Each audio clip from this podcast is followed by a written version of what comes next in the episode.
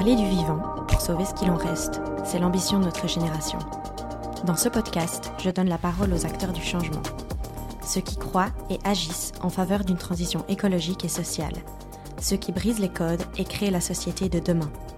Je m'appelle Laurie, je suis l'hôte d'Epicéa, et j'espère que ces conversations révéleront en vous le chemin du possible. Si le podcast vous plaît, n'hésitez pas à donner une note sur Apple Podcast ou Spotify et à le partager sur les réseaux sociaux ainsi qu'à vos proches. Et maintenant, je laisse place à l'épisode. Bonne écoute Bonjour à toutes et à tous. Aujourd'hui, je vous livre le dernier épisode de la saison 2 d'Epicéa.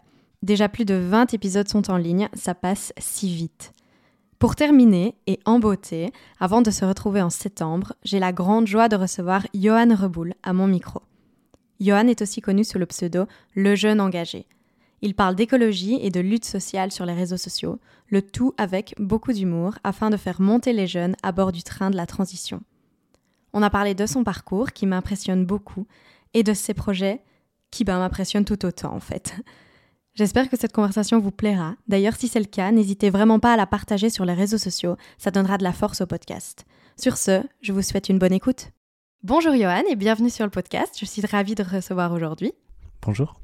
Est-ce que pour commencer, tu peux te, te, présenter dans les mots qui sont les tiens? Euh, Oui, je suis Johan Reboul, j'ai 24 ans, je suis encore étudiant et je suis le fondateur de Le Jeune Engagé sur les réseaux sociaux. Et j'essaye de parler d'écologie avec un peu d'humour parce que la situation aujourd'hui est un peu alarmante, un peu anxiogène avec tout ce dérèglement climatique qui nous hante. Euh, donc j'essaye avec des blagues de parler de fond pour toucher un maximum, euh, notamment les jeunes, sur ces questions-là. Euh, mais on va faire un peu marche arrière. D'où est-ce que ça vient tout ça? Est-ce que tu as toujours été euh, engagé? Est-ce que tu as eu un déclic foudroyant? Euh, d'où, Voilà, d'où ça vient un peu tout ça? Ouais, je pense que je peux dire que j'ai eu un déclic foudroyant parce que avant j'étais ouais, un jeune comme beaucoup d'autres, mais pas très sensible aux questions sur l'écologie. moi, c'est à 16 ans quand je suis arrivé, j'ai grandi au Canada. Euh, donc déjà les questions un peu de nature, etc. Ça me touchait parce que voilà, il y, en a quand même pas mal et on est sensibilisé à ça euh, en grandissant euh, aux alentours de Montréal. Mais c'est vraiment au moment où je suis rentré au lycée, j'ai découvert sur les réseaux sociaux le hashtag Nutella tue les orang-outans. et donc moi ça a été un choc parce que j'étais un grand fan de cette pâte à tartiner. J'avais un énorme pot de 5 kilos chez moi que je mangeais à la cuillère. Genre vraiment, je pense pas que tu puisses faire plus fan de un Nutella gros fan, que moi. Quoi. Vraiment. Euh, et moi, je découvre, et je dis, ah, c'est quoi le rapport avec les, orang euh, les orang-outans? Euh, Ok, il y a beaucoup de sucre, je savais tout ce qu'on disait sur le Nutella, mais pas que c'était lié à la déforestation. Et donc, je découvre que l'huile de palme dans le Nutella participe à la déforestation en Malaisie et en Indonésie. Et là, c'est le choc. Je me dis, mais je peux plus continuer à avoir une consommation comme ça irresponsable et qui participe voilà, à, détruire des espaces entiers de biodiversité, même si c'est très loin. Et donc, euh, je décide de, retirer toute l'huile de palme. Je découvre qu'il y a de l'huile de palme dans tous les produits qu'on achète. Vraiment, c'est partout. Parce que je découvre que c'est l'huile la moins chère et que les industriels raffolent de, ça. Euh, et à ce moment-là, je me dis, euh, ok, mais je dois aller plus loin en fait. C'est pas juste moi en arrêtant de consommer de l'huile de palme qu'on va, qu'on va arrêter la déforestation.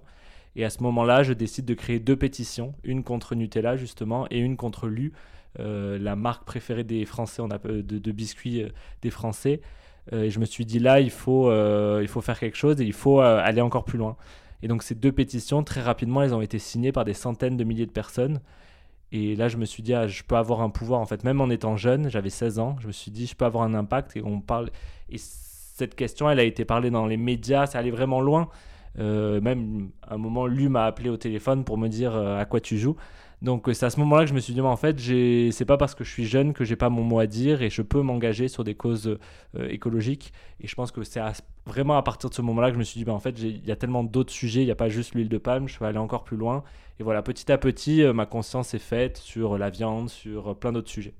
Attends, donc du coup, tu as, 16 ans, euh, tu es au lycée et tu crées une pétition, mais tu pas encore euh, les réseaux sociaux. Non. Euh, et donc, du coup, comment est-ce que tu l'amplifies? Elle, s'amplifie toute seule alors, en fait? Bah, Un peu, en fait. Il y a un effet de boule de neige. J'étais sur une plateforme de pétition, change.org, et je pense que déjà, elle a été partagée très largement par mail. Et ouais, il y a eu un, un, engouement, en fait. Elle a été très partagée sur les réseaux sociaux, même si j'étais pas présent. Euh, et euh, voilà, ouais, ça a été très très rapide. En fait, en quelques jours, il y a eu une 100 000 signatures. Puis après, voilà, tu, l'arrêtes plus, la pétition, elle, elle continue toute seule. Donc je pense que le sujet parlait à beaucoup de monde en fait. Et voilà, de voir ces images d'orang-outans morts, de, forêts complètement rasées, dire mais c'est pas normal de... Nous on fait des petites tartines le matin, on pense pas qu'on est en train de participer à la déforestation. Et je pense que ça a bah, touché beaucoup de personnes, notamment en France. Et du coup, tu dis que les responsables de lutte t'ont appelé par rapport à ta pétition, mais déjà, ça me semble complètement dingue que des, des gars haut placés chez lui se disent Vas-y, on va appeler un lycéen de 16 ans euh, parce qu'il a fait une pétition contre nous. Mais du coup, raconte un peu, ça s'est passé comment? Ouais, c'était un peu lunaire cette euh, conversation parce que euh, voilà, ils me contactent déjà par mail et ils me disent bah, On aimerait discuter avec toi. et en fait, ils me disent qu'il y aura trois personnes de l'autre côté du, téléphone, donc un responsable des euh, échanges internationaux de Mondelez. C'est Mondelez, c'est eux qui possèdent euh, l'U. Euh, une personne dans la com et un chef de je sais plus quoi. Et on voyait vraiment qu'il y avait un, un peu une volonté d'intimidation, dire voilà, on est trois, on connaît bien notre sujet face à un petit jeune de 16 ans qui a rien compris. Et qui on va lui faire peur comme ça il se tait. Ouais, c'est ça, et qui devrait mieux aller jouer dehors. C'est pas des histoires de, de, de, petits jeunes. Et en fait, euh, ce qu'ils ne savaient pas, c'est que moi j'avais beaucoup travaillé le sujet. C'était pas justement ce cliché du petit jeune qui s'énerve. Euh, j'avais vraiment bossé. J'avais même contacté des associations sur le terrain, notamment Kalawet, qui se bat pour euh, préserver la forêt en Indonésie. Et j'avais beaucoup. Et ils m'ont dit en fait l'huile de palme durable parce que lui dit qu'ils ont une huile de palme durable, qui ne participe pas à la déforestation. Donc ils n'ont rien à voir avec euh, toutes ces histoires. Et en fait, c'est faux. La, déforestation continue et s'accélère. Et l'huile de palme durable n'y peut rien si on continue d'avoir autant de, production d'huile de palme. Et donc moi, j'ai commencé à dire mes arguments un à un dès qu'ils essayaient de, contre, voilà, de, sortir un argument. Euh, et au final, euh, j'ai réussi à leur clouer le bec parce que à la fin, ils étaient bon, bah, il n'y a, plus rien à dire euh, et ils ont un peu raccroché. On s'est plus jamais, on n'a plus jamais échangé alors que mes pétitions sont toujours, sont toujours là et qu'elles ont continué à, prendre de l'ampleur. Ils ont préféré faire silence radio. Et donc là, j'ai réalisé, ben voilà, si j'ai accès à cette information, si je travaille bien, voilà, je, je, peux aussi faire bouger les choses et créer des mouvements et créer des actions pour faire bouger les choses. Et du coup, après, tu te dis, ok, j'ai ce pouvoir, ça marche. c'est là que tu crées ton compte Instagram? C'est un peu plus tard le, compte Instagram. À ce moment-là, je crée un site internet et une page Facebook parce qu'à l'époque, euh, c'était encore Facebook.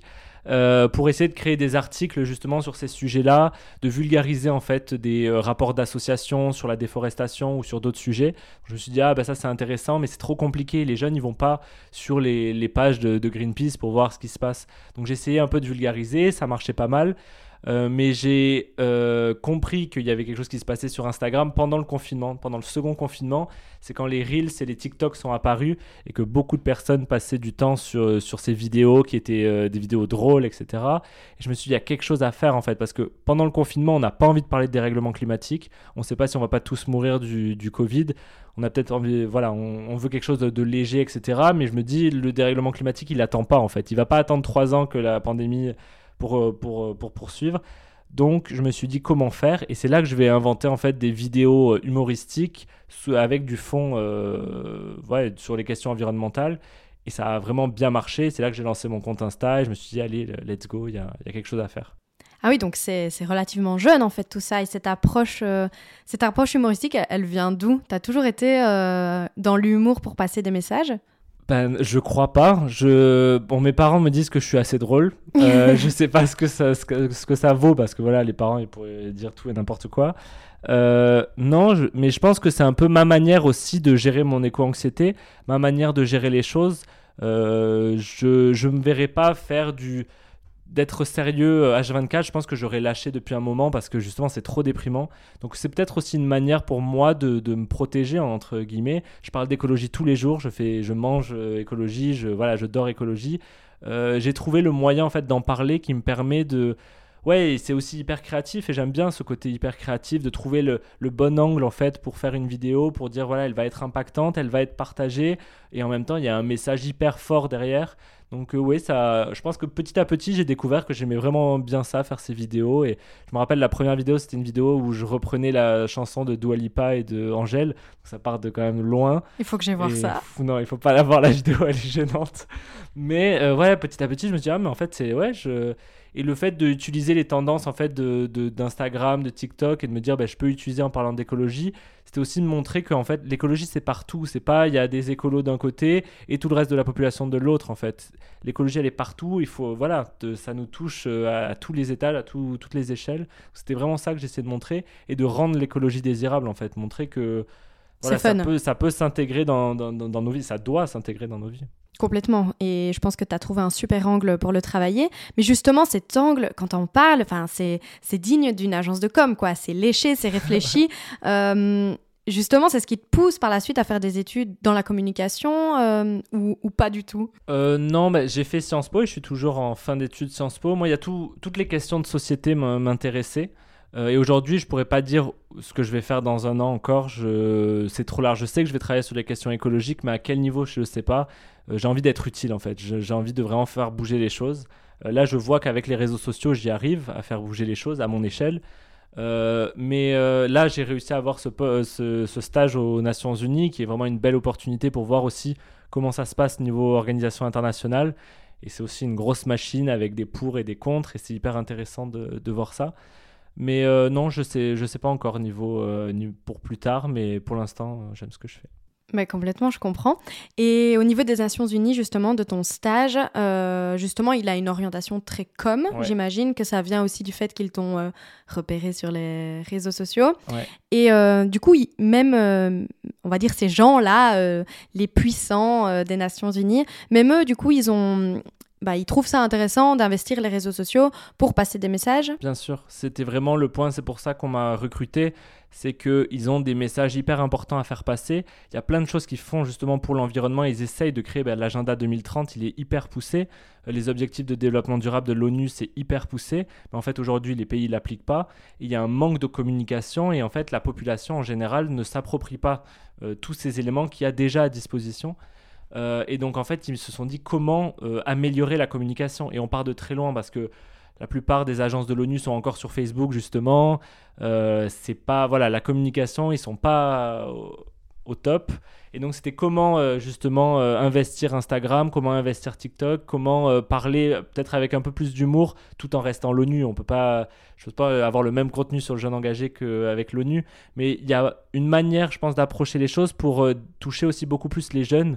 Euh, parce qu'aujourd'hui, on peut parler à beaucoup de jeunes de l'ONU. Bon, voilà, c'est une, entité, une organisation internationale. On ne sait pas ce qu'ils font, on ne sait pas qui c'est, ils sont où, ce qu'ils font. Alors qu'en fait, l'ONU, il est partout. L'UNICEF, euh, c'est vraiment, euh, c'est hyper large et ils font des choses quand même assez chouettes. Donc voilà, je pense qu'il y a un manque de, communication et c'est ça qui m'a intéressé. Et après, voilà, je veux pas faire ça toute ma vie. J'ai pas envie de travailler dans, la com. Je pense qu'il y a d'autres niveaux où je me sentirais plus utile. Mais pour comprendre le fonctionnement de l'ONU, je trouve que c'est pas mal comme stage. Ouais, complètement. Et je pense que ça a, une, ça a beaucoup de valeur euh, pour la société, ce que, ce que tu y fais. Mais du coup, oui, tu parles euh, bah voilà, de, de, de ton expertise que tu as développée euh, dans la com. Et il n'y a pas que celle-là que tu as développée grâce à Le Jeune Engagé, parce que tu as aussi écrit un livre, il me semble. Mhm. Mais comment ça se passe? En plus, tu étais super jeune quand tu as écrit ce livre. ouais, bah, j'avais déjà 20 ans. Ça c'est jeune, mais euh, je crois que pour les auteurs, de manière générale, c'est jeune. ouais, c'est vrai, ça, ça remonte. Ben, j'ai 24 ans, donc ça fait euh, quelques années maintenant. Mais euh, en fait, on, m'a beaucoup envoyé de messages sur les réseaux sociaux en me disant c'est trop cool ce que tu fais, ça me motive, mais qu'est-ce que je peux faire concrètement? Et ce livre, ça a un peu répondu à cette question. C'est le guide du jeune engagé. Et c'est un peu le livre que j'aurais aimé avoir quand j'avais 16 ans, quand je me suis lancé, euh, en partant donc des actions individuelles qu'on peut faire, qu'on commence à connaître, euh, manger moins de viande, arrêter le plastique, prendre moins l'avion, niveau mode, etc voilà, plein d'actions, mais pas s'arrêter là en fait. Et on voit qu'on ne peut pas s'arrêter aux actions individuelles et comment on peut euh, aller plus loin au niveau collectif, au niveau de faire pression sur nos politiques, faire pression sur les entreprises. Euh, voilà, donc un livre un peu assez global sur, euh, sur, l'écologie pour se lancer en fait. C'est vraiment, c'était l'idée derrière ce projet. Et bah, ça a été un peu fou cette histoire aussi parce que voilà, je l'ai écrit ce livre de A à Z. Il y a un pote qui s'est dit bah moi je veux bien faire les illustrations. Euh, il a fait toutes les illustrations aussi du livre. En fait, on a présenté aux maisons d'édition ce livre. On a dit, bah voilà, euh, on a envie de publier ça. Et en fait, les maisons d'édition, elles ont été hyper emballées. Il y en a plusieurs qui ont dit oui, parce qu'ils étaient, ah, bah, c'est fou, en fait, ils ont 20 ans, les deux, là, ils ont écrit un livre, quoi, de A à Z. Et c'était, ouais, cette aventure, elle a été un, peu folle. Donc l'idée vient de toi de base. Tu t'es dit, vas-y, je vais écrire un livre. Ouais, je... en fait, ma grand-mère, elle, est... elle écrit des livres. Depuis que je suis tout petit, euh, je suis un peu baigné là-dedans. Euh, moi, je vois ma, ma grand-mère, voilà, comme l'autrice euh, de, de, romans. Et donc, je pense qu'il y avait toujours cette idée qu'un livre, c'est hyper puissant. et puis, c'est aussi face à l'instantanéité des réseaux sociaux. Euh, moi, je poste une vidéo, au bout d'une semaine, euh, bon, elle est encore sur mon profil, mais on la voit plus. Quoi. Il y a tellement d'informations. Un livre, c'est voilà, ça reste dans le temps, ça peut se passer. On l'a aimé, on le passe à son voisin, à son ami. Il y avait cette, cette idée de voilà, de garder une, une trace. Si on se pose, ouais, garder une trace pour que si on se pose une question, ben, on aille voir. Est-ce que voilà, il y a aussi une, toute une partie dans le livre où je réponds par exemple aux critiques euh, qu'on peut avoir quand on se lance dans l'écologie, des, des, les phrases qu'on a entendues, mais végétarien, tu manges des graines ou ah, euh, c'est chiant. Bah, bref, plein de questions et de se dire bah, voilà, comment tu peux répondre euh, factuellement, etc. Donc voilà, c'était un peu l'idée de, derrière ce livre. Parce que du coup, si on fait marche arrière, donc tu commences par une prise de conscience par rapport au Nutella, donc qui est un mhm. geste relativement individuel, mhm. mais tu arrives très vite à parler justement ben, de, gestes et de mobilisation beaucoup plus collective, comme euh, ben, tu viens de le dire là, interpeller les gouvernements, interpeller les institutions, etc. Ouais. Mais c'est une démarche, je trouve, que les gens ont parfois du mal à faire. Soit on resterait dans l'écologie euh, petit geste, zéro déchet, euh, enfin, manger mieux, euh, s'habiller mieux, ce qui est déjà très bien, évidemment. Mhm. Mais pour faire le switch vers le collectif, les gens ont souvent, je trouve, plus de mal. Tu me diras ce que tu en penses. Mais surtout, je me demande comment est-ce que toi, euh, parce que ben, tu étais jeune, du coup, tu t'es dit, en fait, euh, c'est très bien que moi, je ne mange pas de Nutella et que je fasse une pétition, mais, euh, mais en fait, il y a, y a, des puissants à targeter pour que ça bouge. D'où ça devient, ça? Je pense que c'est au fur et à mesure, en fait, de mon engagement. J'ai commencé par des petites actions individuelles. Et, et, là, je viens de penser à quelque chose. En fait, je pense que le moment où j'ai réalisé que si on ne targetait pas les entreprises et les gouvernements, on n'allait pas on n'allait pas y arriver, c'est quand moi je me battais contre l'huile de palme donc dans l'alimentation et au même moment euh, Total Energy qu'on connaît bien euh, maintenant avait décidé d'ouvrir euh, dans le sud de la France une usine de biocarburant à base d'huile de palme. Et cette huile de palme ils allaient doubler l'importation d'huile de palme en France. Alors que moi avec ma petite action j'essayais de réduire le nombre de pots de Nutella qu'on vendait dans les épiceries Total Energy faisait exploser la demande en huile de palme et donc effacer tous nos efforts en fait et là, je me suis dit, mais c'est impossible de continuer à dire il faut faire des petits gestes si derrière des, multinationales comme Total, avec l'aide du gouvernement qui avait accepté ce, projet, voilà, font, font n'importe quoi. Donc je pense qu'on ne peut pas juste regarder les actions individuelles si on ne target pas aussi les entreprises. Je pense que c'est vraiment là que j'ai compris que euh, voilà, on devait agir aussi à grande échelle. Et du coup, au quotidien, comment tu fais pour euh, bah, garder ce, subtil mélange, en fait, finalement euh, tu J'imagine que tu dois t'informer constamment. Euh, voilà, comment tu fais pour garder, du coup, la balance Je donne du conseil sur l'individuel, le mhm. végétarisme, etc. mais aussi, ben, je fais un peu du plaidoyer, du coup, contre les, méchants de ce monde. Bah, J'essaye de faire un, un, mix, en fait, pour garder bah, mes abonnés un peu engagés parce que si on parle que entreprise ou euh, politique, on se dit bah c'est trop tard, on n'y arrivera pas et ça décourage. Et donc des fois, c'est quand même aussi sympa de parler de petites actions. Euh, un exemple, euh, il y a deux semaines, euh, à côté de chez moi, dans le sud de la France, ils ont bétonné des arbres euh, pour faire un trottoir, mais un truc, tu te dis comment c'est possible de bétonner euh, au pied de l'arbre? voilà, l'arbre, il avait même plus d'eau pour, pour boire. Et on a envoyé plein de mails à, la mairie. Ils sont venus débétonner et faire des. Et bon, c'est une petite action, ça sert à rien dans, le, dans, dans la lutte contre le dérèglement climatique ou de la biodiversité. Mais au niveau local, c'est hyper important déjà de dire il faut respecter la nature qui nous entoure. Et j'ai reçu une tonne de messages qui me disaient mais c'est trop bien, mais moi aussi à côté de chez moi il y a ça. Et là je vais essayer de lancer justement sur les réseaux des petites actions comme ça. Et je pense que voilà, ça sauve pas euh, l'humanité, mais en même temps ça redonne de, de, la motivation en fait en me disant bah on a un pouvoir. Et après, j'essaye de déplacer ce pouvoir en disant, ok, vous avez fait ça, c'est trop cool, mais aujourd'hui, si on s'y met tous face à Total Energy, on peut aussi avoir ce pouvoir. Et souvent, je pense qu'on, tu, tu demandais pourquoi on reste, pourquoi il y a beaucoup d'individus qui restent sur les actions individuelles, c'est parce qu'ils se sentent qu'ils ont un impact à leur échelle, ils ont un impact, ils peuvent faire bouger les choses. Et quand tu regardes les médias, quand tu regardes les décisions politiques, tu te décourages. Tu dis, bah, et bon, tu te dis, bah oui, bah moi au moins je fais mes actions.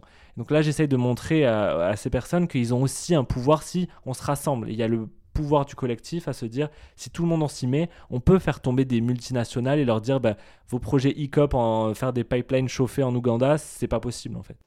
Mais complètement, je suis tellement d'accord euh, avec toi. Et je trouve ça vraiment bien que tu aies, que trouvé le mécanisme de, de, mobilisation des gens tout en, tout en utilisant les codes des réseaux sociaux.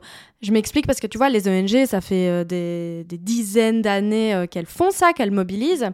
Mais il n'y a, y a, rien à faire. C'est pas, elles sont pas hyper visibles sur, sur les réseaux sociaux. Et ça, c'est quelque chose que tu as bah, bien réussi à faire, à être très visible. Comment tu fais justement euh, pour ça? Enfin, Est-ce que euh, tu t'es dit, tu t'es posé un matin, tu t'es dit ok, je vais craquer le code d'Instagram? Ou euh, est-ce que bah, c'est aussi quelque chose qui t'intéresse, savoir quelles sont les tendances, etc.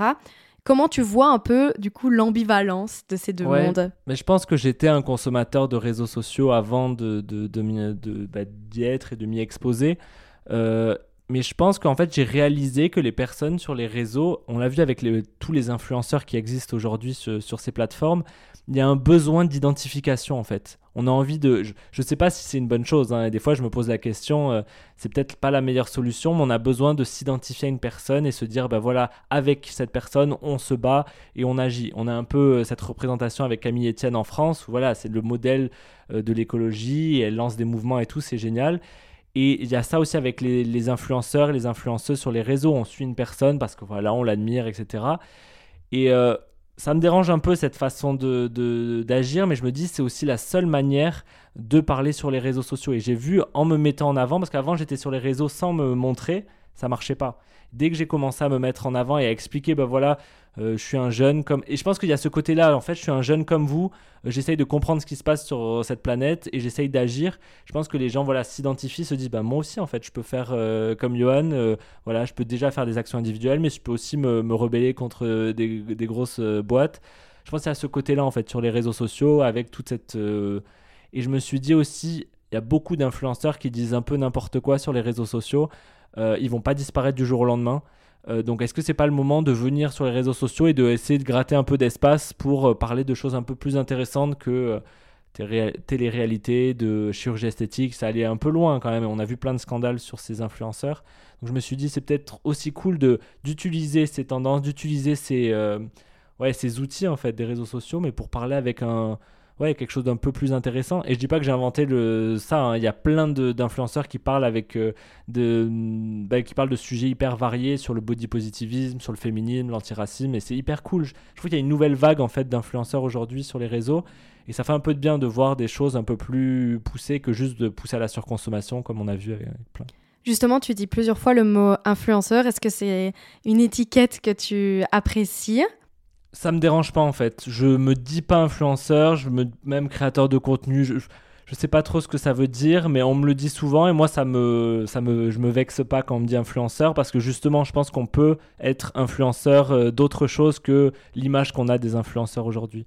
Euh, donc euh, c'est vraiment ça que que j'essaye de prôner en fait et me dire ben voilà on peut influencer différemment.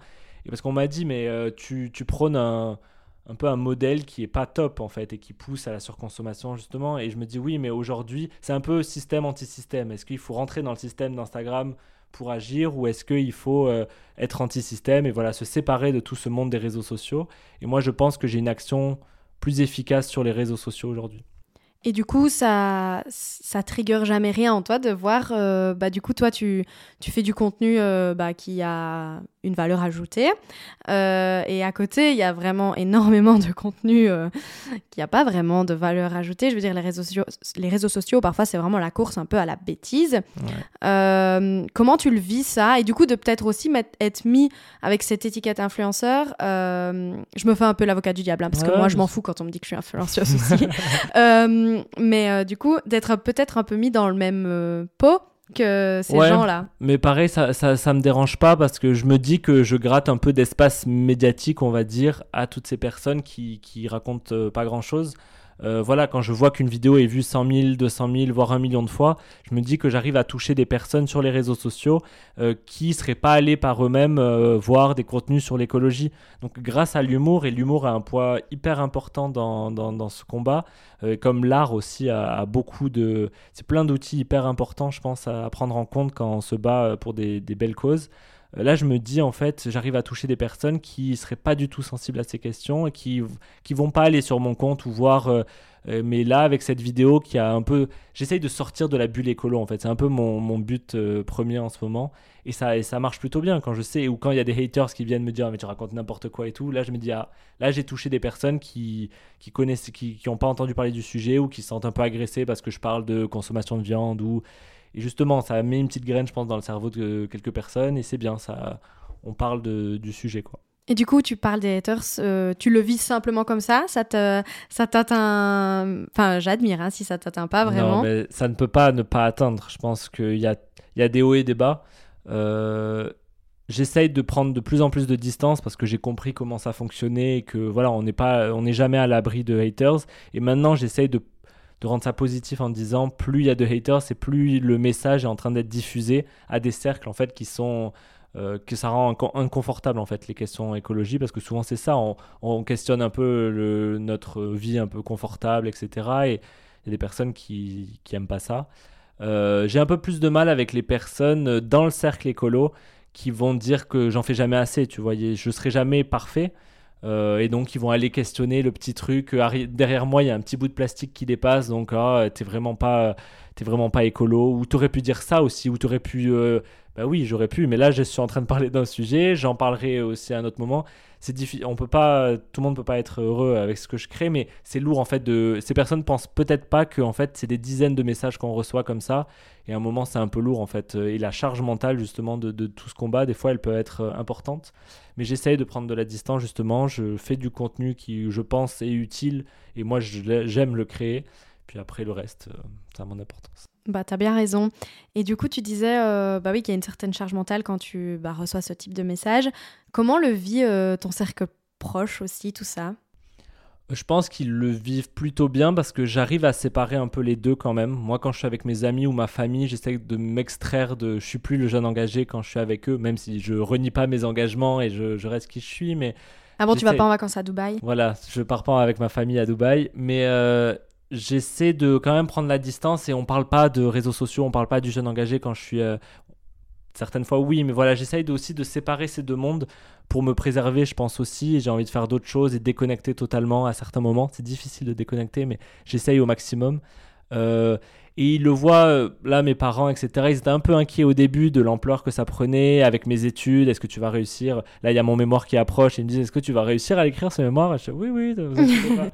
Mais pour l'instant, ils sont plutôt amusés de voir que, pareil, ils connaissent pas trop le monde des influenceurs, etc. Et, quand on m'a arrêté dans la rue, etc., ils sont mais c'est quand même bizarre. Euh, et, mais c'est assez drôle. Pour l'instant, ça n'a pas pris de proportion, tu vois, euh, menaçant pour, eux. Mais euh, voilà, j'espère que ça va rester comme ça. Ben, j'espère pour toi aussi. donc, il y a tout ce pan Instagram, réseaux sociaux. Tu prends aussi part à des mobilisations. On s'est d'ailleurs croisé à la mobilisation Lockdown en Belgique. Mhm. Et euh, bah, tu as euh, d'autres projets euh, pour la suite qui vont plus loin que, que ça, me semble-t-il. Est-ce que tu peux un peu nous raconter? Oui, c'est un peu une aventure folle là qu'on est en train de préparer avec Victoria Guillaumont, qui a le compte Nouvel Oeil sur les réseaux sociaux. Et on s'est mis. En fait, c'est elle un jour qui m'a contacté, on se connaissait pas. Et elle m'a dit J'ai envie de partir en Inde en train. pour constater les impacts du dérèglement climatique dans toute cette région. Et elle a dit Est-ce que tu veux venir? Et je lui ai répondu oui, alors que je la connaissais pas, on s'était jamais vu. Et je sais pas, intuitivement, je me suis dit, euh, y a ouais, je le sens, euh, je, sens cette fille, elle est hyper. Euh, j'écoutais aussi ses podcasts justement et je me suis dit, waouh, c'est hyper impactant. Vas-y, Banco, j'y vais. Bah, j'y vais. On va préparer ce voyage. Et aujourd'hui, donc, on a le, le, projet de partir dans la ville de Shimla en Inde. C'est au nord de, de l'Inde et ils ont plein de problèmes. De, il manque de pluie, il manque de neige. Euh, notamment parce qu'il y a eu beaucoup de déforestation, il y a un manque de, régulation euh, naturelle. Euh, et c'est un vrai problème. Et aujourd'hui, donc, on va traverser, mais sans avion, parce qu'on veut être sobre. Donc, on va prendre le bus, le, train, le bateau pour aller jusqu'en Inde. Donc c'est déjà un peu une aventure d'aller jusque là-bas. On va traverser donc la Turquie. On va s'arrêter en Turquie pour voir justement les conséquences du dérèglement climatique. On va s'arrêter en Égypte, en Arabie Saoudite, puis après on va traverser pour aller en Inde. Et tous ces pays en fait sont en train de subir euh, aujourd'hui le dérèglement climatique. Et souvent on pense que on dit en 2050 il y aura ça, en 2030 on aura ça. On commence à connaître les sécheresses en France, en Belgique, mais on a eu des inondations mais pas au niveau d'aujourd'hui, ce que peut vivre l'Arabie Saoudite, ce que peut vivre l'Inde.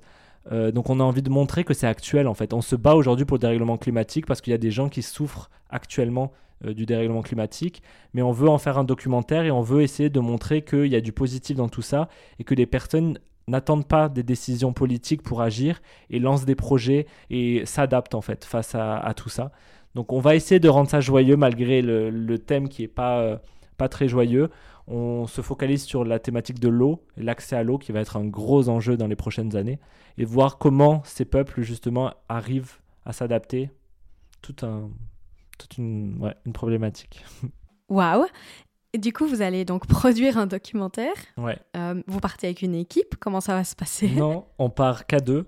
Euh, parce qu'on a envie de garder de l'authenticité dans les rencontres qu'on va faire sur le chemin. On va rencontrer des personnes qu'on aura contactées, mais on a envie aussi de rencontrer des personnes sur le chemin, euh, notamment quand on va devoir faire du stop, quand on va devoir prendre des trains, quand c'est vraiment aussi de filmer toute cette aventure en fait, en montrer qu'on peut voyager autrement que euh, de prendre l'avion et que souvent on dit qu'on on part en vacances et c'est quand on arrive dans le pays en avion souvent, on arrive que là commence l'aventure. Euh, il faudrait peut-être imaginer différemment le voyage et de dire bah, l'aventure, c'est peut-être aussi le, le, chemin en fait. Peut-être pas partir aussi loin qu'en Inde, ça c'est un peu un défi fou qu'on s'est lancé, mais voilà, de partir peut-être moins loin aussi certaines fois et de dire bah, l'aventure c'est aussi le voyage. Donc ça c'est aussi une deuxième partie, un deuxième thème je pense du documentaire. Euh, Et du coup, vous partez tous les deux avec euh, vos caméras et vous allez réaliser un documentaire, c'est absolument fou. Mais surtout, c'est il y a aussi une grosse démarche euh, en amont. J'imagine que vous devez bah, vous documenter énormément pour bien comme, connaître les problématiques, même si vous en apprendrez sur place. Oui, bien sûr. C'est tout un travail là avec Victoria. On travaille euh, tous les jours. Euh, on rencontre des personnes via Zoom. Là, on fait des appels un peu tous les jours avec plein d'acteurs sur le terrain, d'actrices. Euh, sur les questions de l'eau, sur euh, le transport, sur des personnes qui ont déjà voyagé. Hyper intéressant de rencontrer toutes ces personnes qui sont. J'ai jamais vu des gens aussi. Euh, j'ai l'impression, de... j'ai refoi en l'humanité quand je vois toutes ces personnes qui veulent nous aider pour en échange de rien, mais qui sont là. Bah, c'est trop cool, on va vous aider. Nous, on a des contacts partout dans le monde. donc, je pense que ça va être une aventure humaine incroyable. Et je pense qu'on en a besoin justement dans ces quand là, on, moi, je me, bah, on se bat au quotidien euh, contre le dérèglement climatique, mais des fois, on oublie pourquoi on se bat. Euh, je pense que ça va être important d'aller voir euh, voilà, toutes ces personnes qui ont beaucoup de choses à donner humainement. puis c'est aussi beaucoup de logistique, on cherche des sponsors parce que bah, c'est pas gratuit de partir à l'autre bout du monde en train. on a lancé un crowdfunding aussi pour que nos abonnés puissent participer à cette aventure aussi. Et notamment, on va soutenir des projets sur place tout au long du voyage. Donc ouais, c'est une grosse organisation. On part fin septembre, donc euh, il reste plus beaucoup de mois, donc euh, ça approche vite. Mais euh, ouais, c'est une avance. Ça, va, être, dingue. Et vous partez combien de temps? Six mois. Ouais, six mois. Et vous faites du coup un aller-retour Ouais. Ouais, ouais, on part donc tout le tracé, ça sera de l'aller, ça sera Turquie, on passe par Chypre, Égypte, Arabie Saoudite, Oman, on traverse en bateau pour l'Inde. Et le retour, on veut le faire en bateau cargo. Euh, mais bon, on a des soucis avec les bateaux cargo parce que depuis le Covid, ils veulent plus. C'est plus difficile de monter sur des euh, bateaux de marchandises. Euh, donc là, on galère un peu sur le retour, mais on va trouver une solution justement pour rentrer en bateau jusqu'en France. Parce que oui, du coup, le, le but, c'est vraiment de montrer qu'on peut faire cet aller-retour de manière riche culturellement, émotionnellement, en termes de paysage et tout, mais bas carbone, quoi. Exactement, de manière sobre, c'est toute, euh, toute la question. Ouais. on va voir si c'est possible, justement. Est-ce qu'on va, on va y arriver? Il y a un peu cette question. Va-t-on arriver jusqu'à Shimla en Inde? Va-t-on arriver à, rentrer? C'est ça, ça, fait partie de, de l'aventure aussi d'avoir des incertitudes. Mais on espère euh, grandement quand même qu'on va y arriver. Ben, J'espère pour vous. ça a l'air d'être euh, très prometteur. Du coup, tu parlais tout à l'heure bah, de ton engagement et comment ça peut être euh, décourageant parfois euh, bah ouais, d'oublier un peu, d'avoir la tête dans le guidon et d'oublier euh, pourquoi on se bat. C'est quelque chose qui t'arrive parfois de d'amasser énormément d'informations négatives. Ouais, ouais, bien sûr. Et je pense qu'on parle beaucoup d'éco-anxiété en ce moment. Des fois, je déprime grave de on va pas y arriver, c'est trop dur, que des mauvaises nouvelles certaines fois, que ce soit dans les médias ou des décisions politiques. Euh, des fois c'est dur et moi en plus j'essaye de faire des blagues sur les réseaux sociaux. Donc quand j'ai pas le moral, comment euh, sourire devant mon téléphone, c'est compliqué. Euh, donc justement, je pense que des projets comme ça, ou et, je m'en rends compte aussi quand j'assiste à des conférences ou que je rencontre d'autres personnes engagées, ça me rebooste en fait, me dire je suis pas tout seul dans, tout ça. Il y a plein de personnes hyper cool qui se, qui s'engagent et ensemble on va, on va vraiment réussir. Et je pense qu'aller voir d'autres personnes dans plein de pays du monde, parce que moi voilà, c'est très franco-français en ce moment, parce que euh, voilà, je, suis en France et je parle de toutes les problématiques. Il y en a en France de décisions euh, à la con. Euh, aujourd'hui, j'essaye de voir, ouais, ben voilà, dans tous les pays, se bouge. Il y, a, plein de jeunes aussi dans plein de pays, notamment en Inde où ça a beaucoup bougé. Euh, ils fonctionnent beaucoup au charbon en ce moment, mais il y a plein de jeunes qui essayent de faire bouger le gouvernement. Euh, des pays aussi qui sont quand même pas très démocratiques, donc c'est pas la même. Nous, on peut encore à peu près manifester dans la rue. Il y a des pays où c'est beaucoup plus compliqué. J'ai beaucoup de respect pour toutes ces personnes qui, voilà, qui se mettent, qui mettent leur vie en danger quand même pour défendre des valeurs donc euh, voilà, c'est tout ça aussi que j'ai envie d'aller voir. Et euh, ouais, de lutter contre cette éco-anxiété, c'est pas toujours facile, mais voilà, c'est des hauts et des bas, je pense que comme dans tout, dans tout engagement. Complètement. Et comme tu dis, je pense que voilà, d'aller à la rencontre de l'autre, de voir les gens qui font des choses, parfois, euh, comme tu dis, en l'échange de rien, quoi, qui ont juste mm. bon cœur, ça redonne foi en l'humanité, parce que parfois, c'est vraiment la merde. Non, mais comme ce podcast, tu vois, je suis trop content d'être là pour je sais que toi, tu, tu, te bouges de ouf aussi et ça, ouais, ça, ça redonne de force, tu vois. Et... Bah, merci beaucoup. je pense que c'est un excellent mot de la fin. Merci beaucoup, Johan, et à bientôt. Avec plaisir. À bientôt. J'espère que cet épisode vous a plu. Si c'est le cas, n'oubliez pas de vous abonner au podcast. Si vous voulez réagir à nos propos, la section commentaires est faite pour cela. Ou alors, vous pouvez me retrouver sur Instagram sous le pseudo at goodmorninglow. On se retrouve dans deux semaines pour un prochain épisode d'Épicéa et d'ici là, prenez soin de vous.